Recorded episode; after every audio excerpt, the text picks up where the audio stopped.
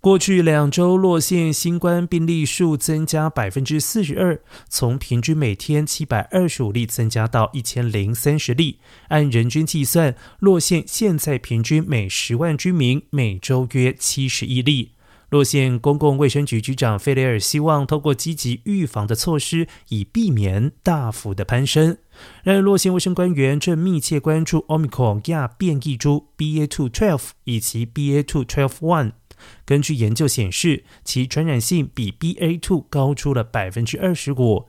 加州已经检测到 BA.2.12.1 病例，卫生部门呼吁民众得更加谨慎，以避免感染。